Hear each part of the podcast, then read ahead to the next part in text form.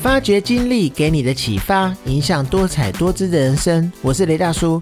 每一集的节目呢，我会跟大家聊一聊一些生活的经历以及经验，希望您也能够有所共鸣，或者能够带给你一些生活中的启发。前一阵子呢，最夯的韩剧莫过于是 Netflix 的《鱿鱼游戏》了。那不但呢，它的收视率非常的高。后来也有很多非官方厂商出了很多鱿鱼游戏相关的服装啊、商品啊，也在今年万圣节的变装呢，多了很多鱿鱼游戏的变装人物。可见呐，这部剧的夯的程度。在我看完这部剧之后呢，除了觉得整部剧的节奏很不错，然后更对剧情有很多启示与想法。那今天呢，我们就来聊一聊我的想法，还有我对剧中网友认为的京剧的看法。我尽量呢不去做任何的剧透，让还没有看过的朋友也可以不会受影响。Netflix 的原创韩剧《鱿鱼游戏》呢，内容叙述一个由神秘组织举办的死亡游戏。只要从四百五十六个人中赢得游戏呢，就能获得高达四百五十六亿韩元，大概是新台币十点七亿元的一个奖金。虽然呢，这种类似大逃杀的生存游戏的类型呢，并不少见。但这一部剧的人物设定啊，还有对人性的探讨，还有整体的一个视觉冲击，仍然让《鱿鱼游戏》成为 Netflix 史上最欢迎的影集，甚至超越了《亚森罗平》还有《纸房子》。《由于游戏》呢，不止在台湾的 Netflix 拿下了两个多礼拜的影视收视冠军，Netflix 也表示呢。由于游戏在发布二十五天里就已经超过一亿会员收看了，那正式成为平台观看数最高的影集。不仅仅是获得很高的收视率，还有讨论度。由于游戏的剧情呢，在制作方面呢，也获得非常多的好评。在网络电影资料库 IMDB 还有烂番茄上面，由于游戏分别获得了八点二分、百分之九十二的新鲜度。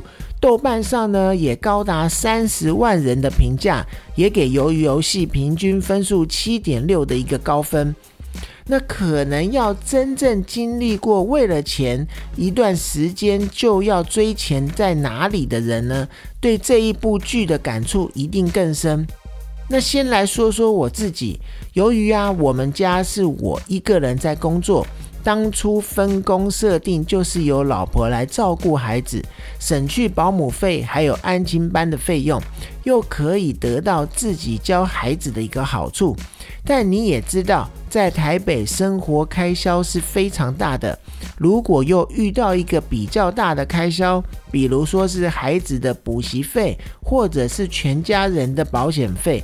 真的有可能会透支，甚至啊需要去信贷或者是保单借款，那真的不夸张。我们常常在发薪日的前一天，户头里就只有几百块钱。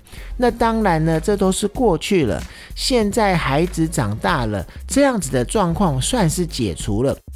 但我想啊，现在可能还有很多在社会中跑生活的朋友，每一个月可能还要被钱追着跑。虽然呢，剧中的时空背景是韩国，国民所得相对的也比较高，但物价也花费的相对是比较高，让我想到呢。如果说玩一玩儿时游戏赢了，就能获得新台币十亿元的一个奖金，但有可能会因此而丧命，你会选择参加吗？再来讲到呢，剧中有一些呢，我听得很有感觉的金句，比如说，与其出去活得像条狗一样死去，我宁愿在这里试着做了些什么，以后再死。但在这一部剧呢，有一个游戏规则，就是有过半数的人决定要停止游戏，就可以停止游戏。那有人因为经历了前面的游戏，决定想要停止游戏，但也有人宁愿在游戏中找一些希望，也不要在外面毫无希望。让我想起呢之前在当兵时候的心情。那时候呢，没有人喜欢当兵，因为当兵的时间动辄两年、三年。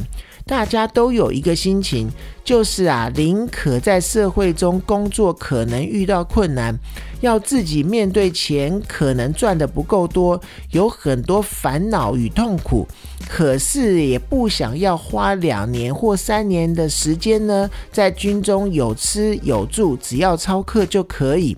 所以呢，很多人都会说，宁可在外面当条狗，也不要在军中当个人。但不论怎么说呢，当兵也最多就是几年而已。但对于深受其苦的人，如果在长时间下无依无靠、无希望的一个情况下，如果有一个地方可能做些什么就可以得到很多的时候，我想这些人会愿意去放手一搏的。还有另外一个金句呢，就是我能活着，并不是托他的福，我能活着是因为我拼死拼命都想要生存下来。的确呢，不论在生活中或者是工作环境中，都会发生这样的事情。或许呢，我们在小的时候能够靠父母，父母会打理好所有的事情。到了小学或国中，学校老师也会照顾及打理好一些事情。托师长的福呢，我们可以生活的无忧无虑、无后顾之忧。但是呢，当我们长大成人之后，所有的事情都要靠自己。在公司中最容易发生的事情就是，如果员工有什么不如意的事情，就会觉得公司没有做协助，或者是抱怨长官没有关心。但是呢，到了这个时候，我们已经无法指望再托谁的福了。反过来说呢，我们应该要找出自己的一个生存方式，甚至拼命也要去做到才对。再一个金句呢，就是你知道身无分文的人跟家财万贯的人共通点是什么吗？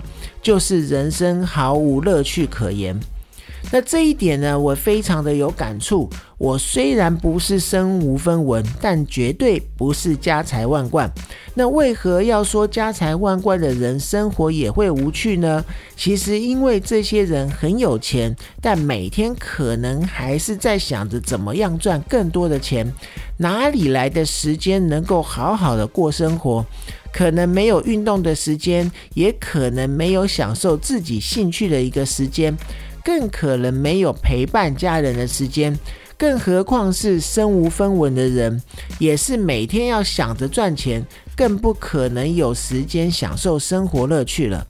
而我们这种生活小康的人，可能无法过奢华的日子，虽然偶尔可能也要为钱烦恼，但是啊，在酸甜苦辣的生活体验中呢，才更能够得到一些乐趣，也更能够在生活中的点点滴滴里面得到回应，还有笑容。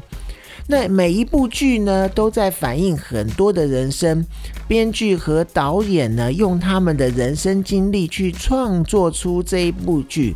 那我们观看者呢，除了得到看剧的一个娱乐外，更可以从中学习到一些东西，哪怕是一些微不足道的小观念、小想法，都是我们未来生活的一个养分。那今天的节目呢，就到这边。大家有没有任何的问题，也或者是说想要分享的，也欢迎您在 Apple Podcast 下面留言，并且能够给我五星鼓励。发掘经历给你的启发，影响多彩多姿的人生。我是雷大叔，透过我的分享呢，希望能够让你得到一些收获。谢谢你的收听，我们下次见。